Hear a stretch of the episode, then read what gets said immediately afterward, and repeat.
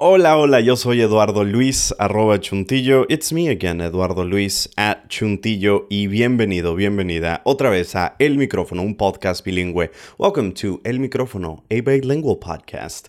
Este es, es un honor, es un placer estar de regreso el día de hoy. Una invitada muy especial, Emily Aguilar. Tal vez la hayas visto en TikTok. Maybe you've seen Emily on TikTok. She's the guest for today. Ella es la directora, escritora, productora. She's the director, writer, and producer de una película que está en HBO Max. Bree's Bake Off Challenge is available for you to watch right now on HBO Max. She joins me today to talk about her life story, the reason why she made this film, her point of view on big cinematic universes like Marvel's, and obviously the importance of Independent Storytelling. Ella nos acompaña para platicar sobre un montón de cosas, sobre su familia, sobre sus inspiraciones, de por qué ella ahora hace lo que hace, cuánto se tardó en hacer esta película. It's really a blessing, es una bendición que ella nos acompañe el día de hoy en este podcast. Platicando sobre este podcast, just to talk about this podcast, de vez en cuando va a estar en inglés, sometimes it'll be in English, like in this podcast, sometimes it'll be en español, o una combinación de los dos. El día de hoy completamente en inglés, en un futuro otra vez en español y luego una combinación. Espero que eso esté bien contigo. Es un podcast bilingüe después de todo. Hablando sobre eso, eh, la razón por la cual estamos de regreso es porque yo sé que tengo esta tremenda bendición de conocer a un montón de personas que tienen historias increíbles y yo quiero platicar con ellos acerca de su historia. The reason why this podcast is back is because I want to talk to people who have these very unique experiences, these very unique visions, and I want to talk to them and I want to learn with them on this podcast. Este micrófono lo comparto con la persona que esté aquí con nosotros en el podcast eh, para que me cuente sus experiencias, sus anécdotas. Es por eso que estamos de regreso y quiero volver a hacer esto, digamos, más continuamente. We want to be more consistent with the way that we upload here. So, please follow me on all social media at Chuntillo, C-H-U-N-T-I-L-L-O. Chuntillo. Sígueme en todas las redes sociales, arroba Chuntillo, para que sepas cuándo vamos a sacar otro episodio de El Micrófono. Y una vez más, le doy muchas gracias a mi amiga Emily Aguilar, quien deberías de seguir en TikTok por acompañarnos el día de hoy. I want to thank Emily Aguilar for joining us today. Otra vez te recuerdo, she has a movie out on HBO Max, Breeze Bake Off Challenge, y ella nos va a platicar sobre todo eso ahorita mismo. Emily, welcome. Thank you so much for being here. Hi Eduardo, thank you so so much for having me. I'm so excited and yeah, I'm I'm ready to share cuz this movie took me 5 years to make, so there's a lot that happened.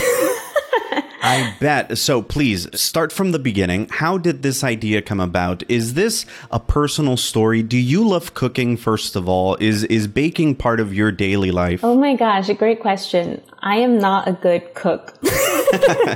and then baking wise, I have to follow whatever's on the box. So I've, uh, yeah, in that way, I've always wanted to be a really great baker, but you know, it's expensive and there's a lot of trinkets and things that you need for stuff. So there's that answer.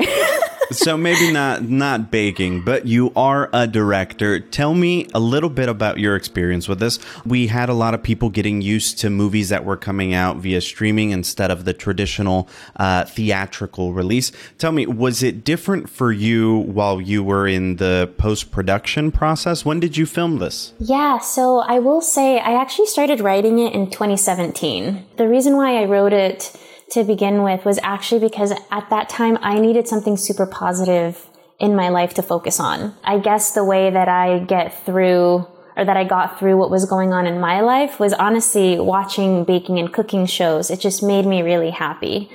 And so I started writing this script and you know what happened? I just started cracking myself up with these characters and with things that happened. It, the script truly made me happy and I wrote characters and things that, you know, I may have experienced in school and stuff, but it was definitely always supposed to be a fun, positive film. The crazy thing that happened is that I've always actually wanted the movie to be on a major studio platform. I actually didn't ever want it to be in theaters. I, it was always meant for people to watch at home. So the fact that the pandemic happened, it was one of the like the way the weird synchronicities that happens with that movie like it it launched in April of 2022. So yeah, the tail end of the pandemic, but it was honestly something that multiple companies wanted because they saw the need of having positive family content that's super pink on their platform for kids, teens, families to watch. So just a really crazy transition, honestly. The whole intention truly was to write something positive that I thought that I could bring into the world. And then turns out the you know there's a pandemic and then it ends up being uh, really successful and people you know really gravitate towards it and it's it's really beautiful just to hear people's reactions and just how lighthearted the movie is and really makes people take them out of their element of what the seriousness of what's going on nowadays, you know.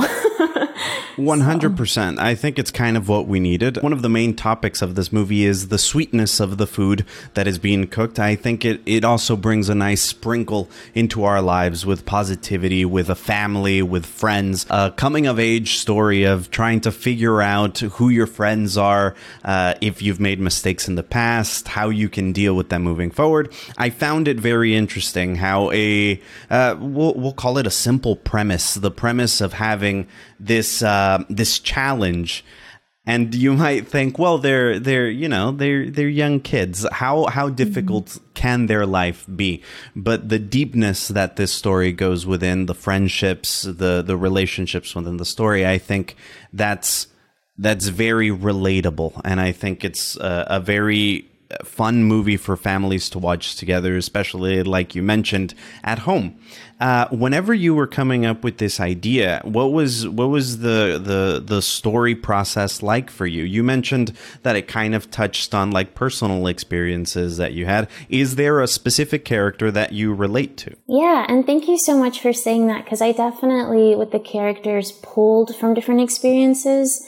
So, in terms of relating to things, I, every character has some parts of me, and it's it's really crazy how I actually have people and friends that have reached out and have said, "Hey, I heard you in these characters," and I was just like, "Ah, oh, that was you know." Um, so, but I'll say the top three. So, Bree, um, I really relate to her just because I wanted I want people to watch the movie, seeing how if you are supported by your parents and friends and family, then you can do the things that you want to do. So Bree truly has a support system that um, is really helpful for you know getting what you want to get done accomplished.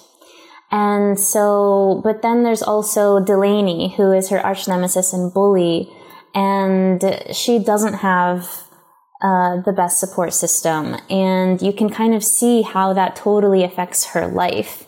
And, you know, we all, I feel like, have parts of that in our lives in very different ways, but it's just one of those things that I just really want people that are watching that, like, you need to surround yourself with people that support you and not naysayers and and you know surround yourself with positivity honestly i'm always saying this just because it is really important um, there is enough negativity happening around the world that you don't need it in your inner circle. So, um, with layers and even just with this family film, I really wanted people to see that and the fact that you said there's layers. Like I really, really appreciate that actually.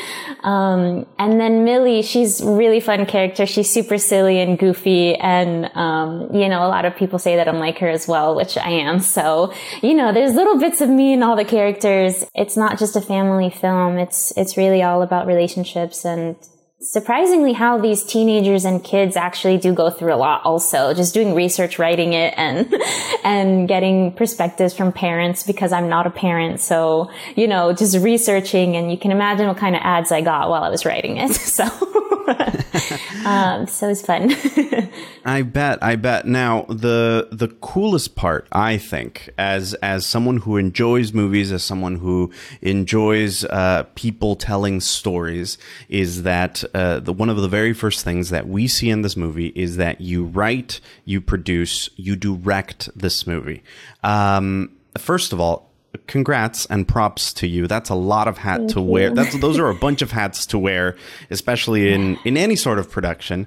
Uh, mm-hmm. I can only imagine uh, all of the complexities that it takes, uh, whether it's figuring out all of the voices for the characters, whether it's making sure that all of the stories connect with all of the characters that you have, and then just making it all happen. Uh, the all the behind the scenes that the majority of the people watching the film maybe aren't thinking about. What was one of the hardest things for you, and then uh, what was the easiest thing for you on this project? Oh, great question. So I will say the hardest thing is making sure that it gets completed. So you are, like as a producer, you are asking all these types of people and kind in a way convincing them, hey, get on this project because, you know, the script is great, it's super positive and, and la la la. And so you bring all these people and then for me, I was in production, we did it we had um, there were some days where we had like over 100 people on set and like everyone put 150% um, of their love and effort and, and hard work into this movie truly. And so for me as a producer because this was a completely independent movie it was my job to make sure that it landed in a place that deserved to be placed basically. And so the hardest part honestly because it took me five years, because this is a completely independent movie, the hardest part for me was just those those small days, those sl- slow days throughout those five years. There were days that I wanted to give up, and I had to go to family and friends, and they had to like lift me up because there were days where I was like, I don't know if I can finish this, and then like one problem after another, and then when you're in the when you're in the journey, like one problem that may not even be that big of a problem feels like it's the end of the world. yeah, and so you, when it really does feel like that, and a lot of things like that happen throughout the entire five years. Cause let's like five years is not like, you know, like there's 365 days times five, you know? yeah. So day, so day by day, there were, there were things that came up or maybe, or maybe there were even days that, you know, um, didn't happen fast enough because I'm super impatient and I just wanted it to be done so fast and, and I can't because it's a collaborative effort. You have to, you know, you have to wait on different circumstances and stuff. And so honestly, from a producing standpoint, um, believing that it was going to happen when I sometimes didn't believe that it was was the hardest thing. And luckily I surrounded myself with my family and friends and close circle of professional people that truly truly kept pushing me like, Hey, you're doing good. It's not the end of the world. Just keep pushing, keep going, keep going, keep going. And here we are in 2022 and it launched a few months ago. Finally. And then I will say the easiest thing was actually like, um, because I had written it and I produced it in a way that I used my own resources. So I was really strategic in that way. So I want filmmakers to know that, that I was really strategic ahead of time. Uh, directing it was actually really easy. I storyboarded, so I, I, I drew out all the scenes already. I already had it in my head, so I like page after page after page. Um, I storyboarded, I think like I want to say like eighty to ninety percent of it, and then yeah, like I just had it in my brain already. I was like, I already know the shots that I want, like the dodgeball scene and like stuff like that. Like I was like, I already, I already want know the cuts that I want. And uh, I met up with my cinematographer, Laura Jansen. She's absolutely amazing. We had long days of like, I really just downloaded my brain onto hers, right? And she got everything that I wanted. And, um, and that's what you see. So the storyboards, and then I made my shot list. And then because of the whole indie aspect of it, we really had to be strategic with our time. We had two cameras on set and, um, we just like go, go, go and um, so, yeah, directing was actually easier than, of course, like producing the logistical stuff because that's where we have to get creative. Honestly, no matter what creative endeavor we have, we have to get creative with our budgets and with our projects and what we have in front of our, ourselves. So I hope that that answers. Definitely, I, I, think it does. It it really helps paint a picture of what all of this was like, and I think it, one of the things that you mentioned, especially in a production like this, independent uh, as as as you are, and and you being the leader uh, of this of this production I think the most important thing that you mentioned was surrounding yourself by that support group uh, and making sure that uh, the people around you understand the goal that you have. That way you can get to uh, releasing it, which you guys were able to release it and uh, for all of us to, for all of us to enjoy. Tell me a little bit about your background. What inspired you to, in 2017, say, I'm going to, I'm going to make a movie. I'm not just going to direct it. It's going to be a story that I write right. It's going to be, I'm going to pull everyone together. Uh, this is going to be my vision. What inspires you? Where is this uh, dream born? And uh, who are some of your inspirations? Oh my gosh, amazing question. So I will say in 2017, I actually had already sold two features by then. I sold two of my shoestring tiny movies that I had made straight out of college. And I graduated from film school in 2015. So by 2017, I had learned a lot. I had made a bunch of mistakes as we do as filmmakers. And I wanted to take my, my filmmaking skills to the next level. And so I, I did a, a, few different things. I had actually written the script and I reached out to a bunch of companies and other producers who were willing to take it on. And honestly, it just didn't vibe with what I wanted. And so that is the reason why I decided to invest in the movie myself, which is very difficult. I'm just going to put that out there. but it's one of those things where, you know, it's, it's cliche, but like, you know, like no risk, no reward kind of thing, you know, like the risks are high. so, um, so yeah, I just went for it and where it comes from, I always say this, it's definitely from my parents. So, just a little bit of background on that. Like my mom is from El Salvador and my dad is from Peru. They somehow met in Virginia in the 80s and, and, um, and yeah, and then I was born in the 90s. So, um, they are the most hardworking people that I know. They have always, um, cheered me on. They have always supported my dreams, no matter how crazy it can be or whatever. They've always said yes to me. And in that aspect, like, no, they didn't, um, like spoil me in that way, which is good because I had to work for things, you know what I mean? Like every time I got a good grade, they would um, reward me in that way, which was good. But I want to say that they truly supported me like like no other. And it's not just me i'm the youngest of four. So um, they truly worked hard and and like they sacrificed so much so that me and my siblings could have the kind of life that we that we did. And even with that extent like i'm going to share this and it's really personal but it's okay.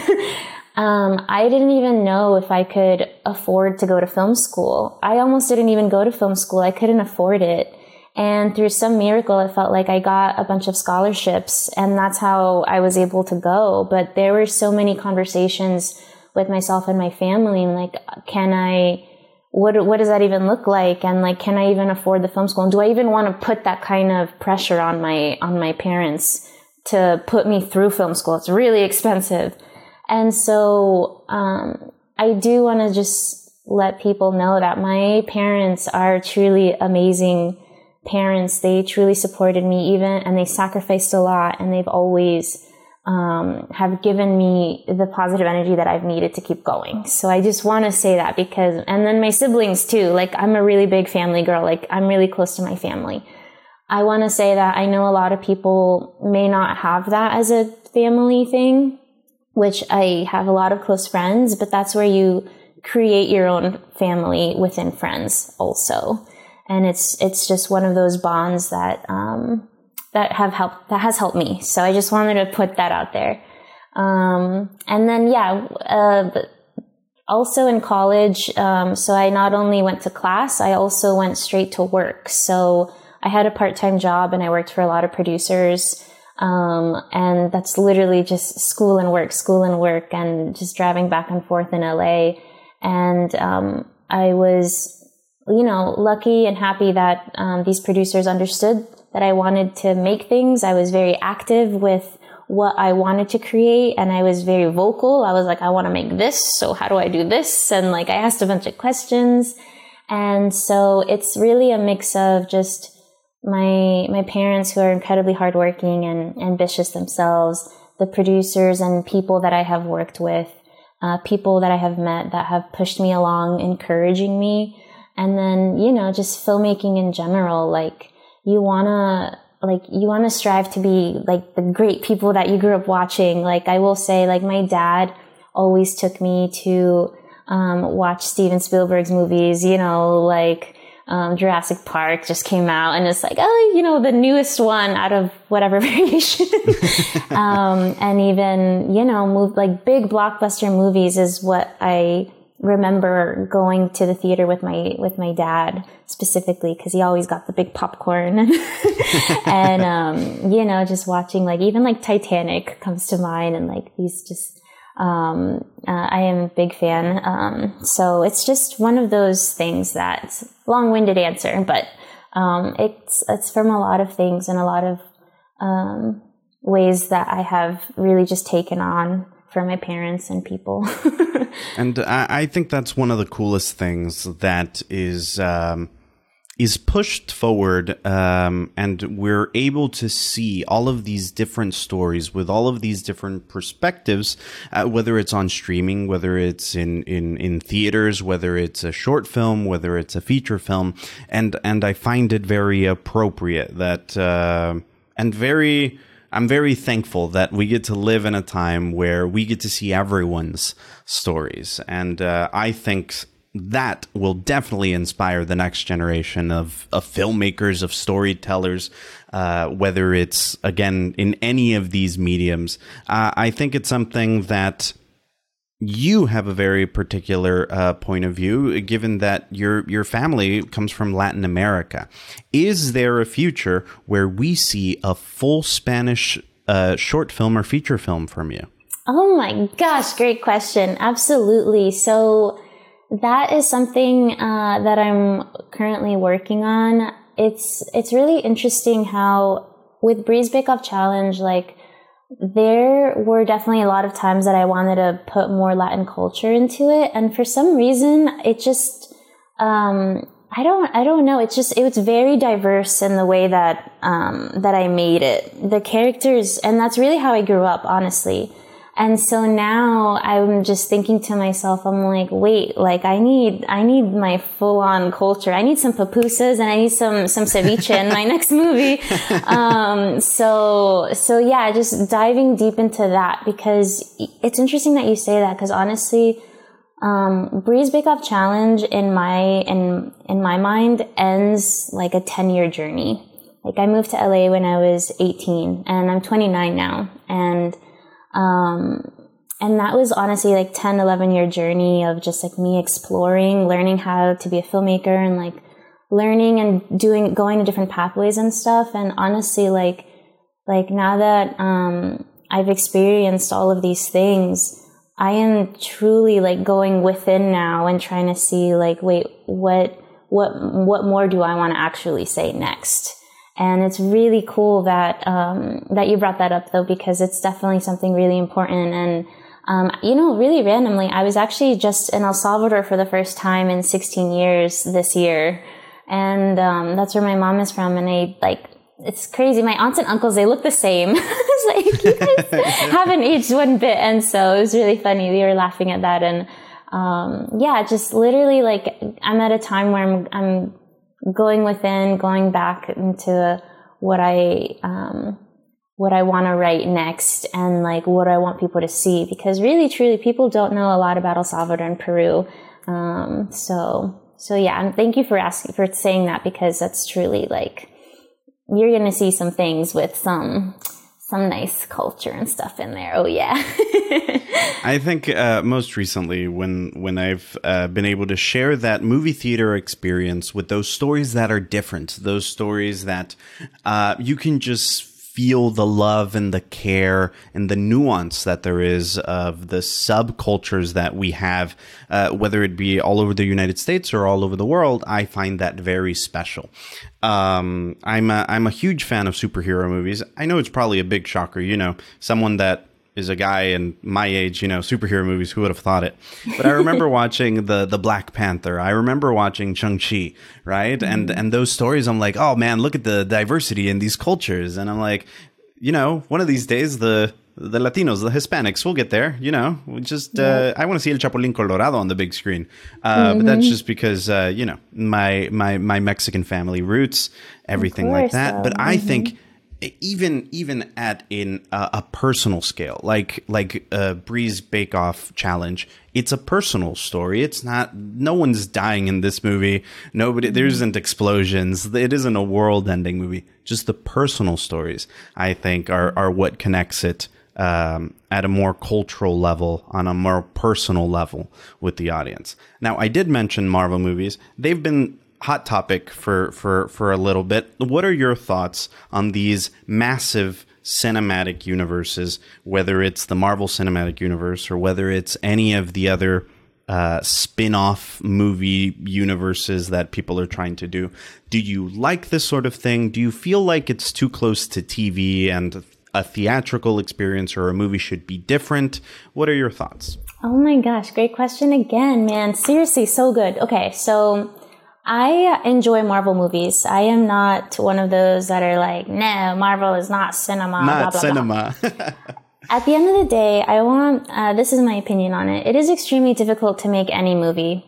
Is it easier for Marvel because they have millions upon billions of money? Yes, but it's still, it's, they are bringing thousands of people together to make this movie.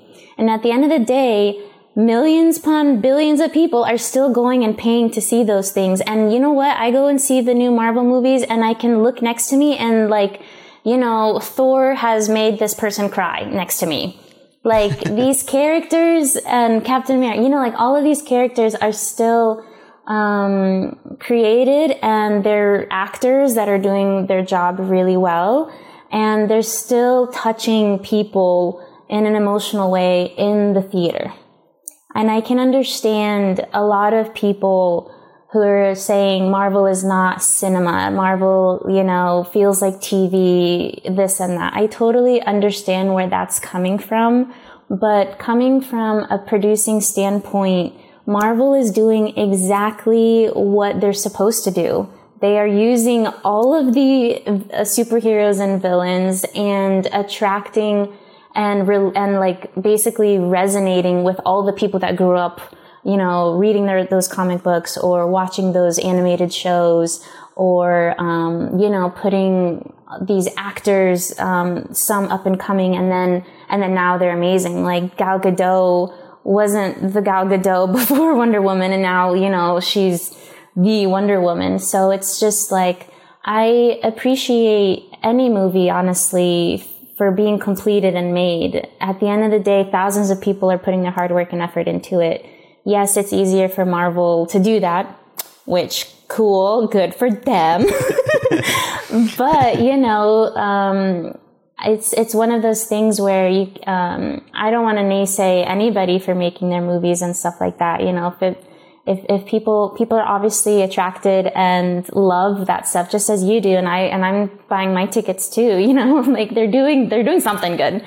And um and honestly too like it's one of those things where companies evolve. So um Marvel does realize the power of uh, communication and you know um I honestly believe like movies can change people in a way like just you know little bits here and there. So Marvel does understand that. Um, big studios understand that, and I think they are starting to uh, get more grounded. I want to believe that. I mean, there's still a lot of um, repetitive movies being made, and you know, there is all of that, obviously, but it's also just the name of the game. It's um, all those variations of Marvel movies and, you know, even DC, like literally all the movies, even, even Disney's doing it. Um, all the different variations, those are for sure box office hits. And they're doing that as a business. And then it's up to us independent filmmakers to honestly show what we're made of and put our own grounded spin into this thing that people already know. So that's really, I don't know if that makes sense, but that's my opinion on it. And um, yeah, it's it's definitely it's difficult, but it's also like we just have to keep pushing, honestly, to have our voices made, and you know, hopefully Marvel like they're they're working towards it ever so slowly but you know that we are having we will have latin superheroes and latin um, more of a latin edge yeah exactly too um, in the theater soon so it's a great time for all of that and like you said earlier like movie making is becoming easier like it's it's not as expensive as it was before. Um, I can totally completely attest to that because look what I did. and so it's not impossible. Is it difficult? Yes. But honestly, what isn't difficult these days? Life is difficult. So we kind of choose a path and like know that it'll be difficult, but then, you know, just like keep going. so there's my take on it. I don't know if that makes sense. 100% it did. No, no, no. Thank you so much for, for, mm. for sharing your, your opinion on this um, I think it is important, like you say, to keep pushing uh, these independent stories, right? Um, I, I, think, and I'll stand by it, I think now it's easier than ever uh, to get whatever story you're trying to tell uh, across. I, I think um, I know it's a cliche at this point, and anyone who cares about filmmaking or wants to be a filmmaker has heard it a thousand times. But the most powerful tool that you have is literally in your phone. If you have a story to tell, you have your phone camera to to be able to capture that story. Um, sure, Marvel has these giant camera rigs with IMAX uh, capabilities, with 3D capability, with motion capture and CGI. But I think at the end of the day, a good story can be told uh, with with something as simple as as your phone. Uh, which leads me to my next selfish question. This one's a selfish question. if uh, if I, uh, me myself, have an idea for a story that I would like to tell much as yourself through a movie or a short film. Uh, because I do have an idea. I've just been sitting on it for God knows how long. What do I need? What do I need to do? I mean, you're surrounded by amazing people that that support you, but you came up with the plan. You're the one who told them. What what did that plan look like? Yes. So what you need to do if you have this amazing idea is you need to get well, it. Well, I didn't on, say it was amazing. I think I think you put those okay. words we'll, in your mouth. Yeah, yeah. We'll, say, say it's, just amazing. an idea, asper, asterisk, right? We okay. could turn it into amazing, right? Let's say okay, wanna, this idea. you have an idea. You need to get it on paper. So get it out of your brain. Question: Is it on paper? No, it's not on paper yet. It's it's a doodle somewhere. I, I wouldn't call okay. that on paper though. It's half of an idea. Mm-hmm. Okay, so that is exactly it. So I actually I meet so many people that say the same thing. I have this idea, this amazing idea, this idea. Just an idea, um, asterisk, potentially do do? amazing. So before you do anything, it truly needs to exit your brain and get on paper in a script format. The script is really the blueprint and the guide to everything else after that. Let's say it's a short film, or even if it's a feature, whichever one, doesn't matter how long it is, you need to have a, a let's say a, a digital PDF of it between one and 100 pages. Doesn't matter, even if it's a short 10 pages or a feature 100 pages. But it needs to have a beginning, middle, and end. And you get it on paper, and then what you do from there is you basically um, have other people read it. Does this thing make sense? And maybe the, that person might um, bring out things. Hey, I was confused about this. Did you mean this or did you mean this? And then you'll be like, oh, I didn't think about that. You're right. La, la, la, la. You make some changes. So eventually, um, take it to three or four different people. They can be filmmakers or not, or they can be half and half is what I like to do. And once you have the solid script, this is your, it's not no longer an idea. It needs to be a script. Doesn't matter how many pages. It could literally be three pages, 10 pages, 20 pages, or 100. 120, okay? it's a script and it's a PDF that you can turn into a PDF, right? Um, that's when you can take it more seriously now. That is when it's actually not an idea anymore. It's a script and you can now reach out to other filmmaker friends, other filmmakers on LinkedIn. You can reach out to other people that you know, like other producer type people. You can even take the script to companies and you can even cold email. I mean, that's not always the best, but people that does happen, cold emails and say, Hey, would you be interested in this script, which is titled this? which has a beginning, middle, and end, like, you know, which, um, which you wrote and which is available for purchasing or optioning or, you know, like, do you actually want to make this into an actual movie? So that is the number one thing that I come across. Like, everyone has an amazing, and they honestly are really amazing ideas. There's no, um, when someone has an idea and like like you may not think it's amazing, but all writing is rewriting. So if it's not amazing, you'll literally make it amazing, and it's based off your voice and based off your um, you know your reality and like what you want to say. So I always like there are so many amazing ideas out there, and like um, for you and just people in general, like truly take the time to get it on paper one way or another. If you're not exactly a writer, then you can team up with someone else who is a writer, who has that experience and like really collaborate to get it made and just see what happens. Like it should be fun. It should be, you know, um, a collaborative thing and it always will be, but that's just one of the things that, um, it really is just an idea, but you need to get it on paper is one of those things. And once you get it on paper, then you can have people say, Oh, um, I didn't like it or I didn't like it or, Oh, I want to make it I don't want to make it. So there, that's what opens up all the opportunities. But, um, to have a doodle on a napkin just isn't enough, unfortunately. mm, as amazing as, days.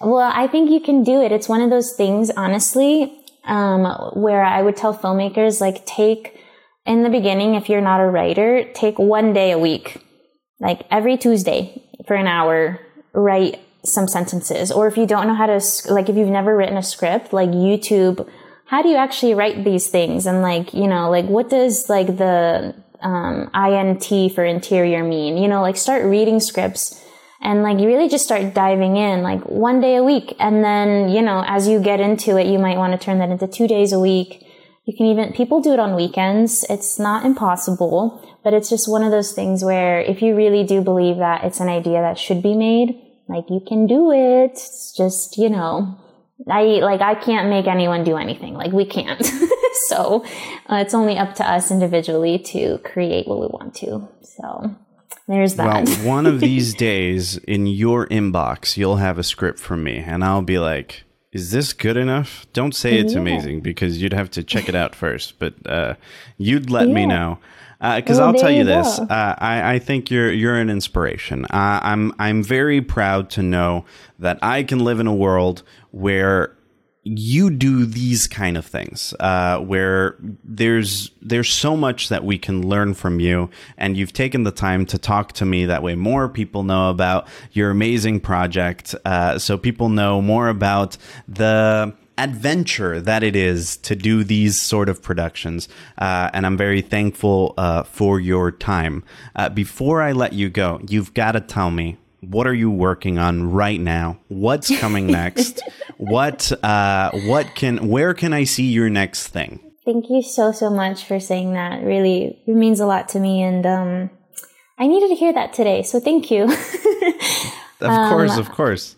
I that's the that's what I get asked all the time, and I can't say a lot about what's happening in behind Ooh. the scenes with my did Marvel, next. Did Marvel hire you? Did you get hired we'll by Marvel? We'll find out. We'll find out. We're gonna find out. All right, that's day, better than no. I like that. um, but yeah, like basically, you know what's interesting? I so I'm actually about to make a TikTok about this. um, the filmmaking journey, like you have all these layers. Like you go from development mm-hmm. to distribution and marketing. So I have done yeah. that with Bree's Bake Off Challenge, and okay. you know what happens right next? You literally get back to where you started but with the mm-hmm. next project. So it's a never ending okay. cycle. And what I can say is that I'm, it's really exciting time. I am being asked to direct a lot of things right now, which is amazing. So I need to be strategic. I need to, you know, I need to see which which one um, I feel like I you know resonate the most with. I need you know you need to be smart about these things. Mm-hmm. Yeah, yeah. Um, and then at the same time, I'm writing um, a few scripts that are really important to me. And those actually might take, they're taking me longer already than I thought, but they're coming from a way more different place than where I was with Bree's. Now, with everything that I'm doing, I'm being more intentional, more strategic, and just um, yeah, just there. It's it's a new. I want to just say it's a new Emily. It's a new journey. It's a I'm embarking a new adventure. So if people do want to learn more, um, EmilyAguilar.com is my website, and that has just more up to up to date kind of things. And um, and then my TikTok and Instagram, which is at the momentem, and I coined it. It's not at the momentum with a um. Coined it with my name, so the mo- the moment em. So um, that's always fun to explain.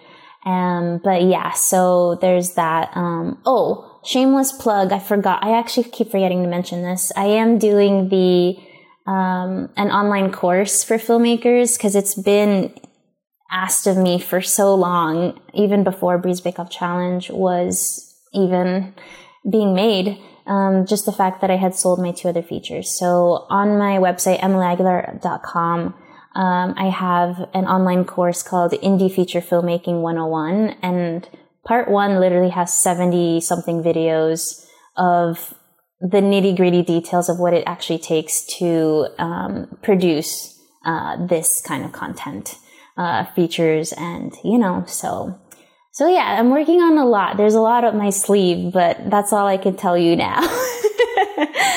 well, I'm going to be anxiously waiting for whatever you do next. I'm going to go to your website right now, and uh, I, am going to need to. I'm going to need to read those. All the I, I'm going to need to read everything that you've posted and watch all the videos that you've made. Uh, because again, it's truly inspiring. Uh, it's literally one of those cases where you see somebody and you're like, they can do it I want to do what they're doing. Do you know what I mean? One hundred percent. And and yeah. uh, I, am very thankful that you've taken the time to talk to me today. I'm very proud of the work that you did uh, with Bree's Bake Off Challenge. I want to congratulate you and everybody that worked on it on screen and off screen because I know it takes, like you mentioned, a village, uh, mm-hmm. a small village to make something like this happen and uh, thank you thank you thank you for for for talking to me thank you so so much for having me like literally anyone watching it you can do it make it let's make movies let's do it Muchas, muchas gracias. Thank you so much for watching this podcast. I hope you really liked it. Espero que te haya gustado.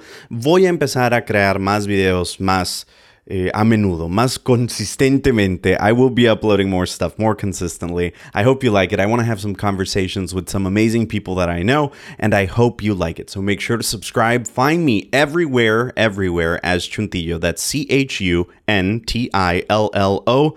Y nos vemos a la próxima. Sígueme en todas partes. Arroba Chuntillo.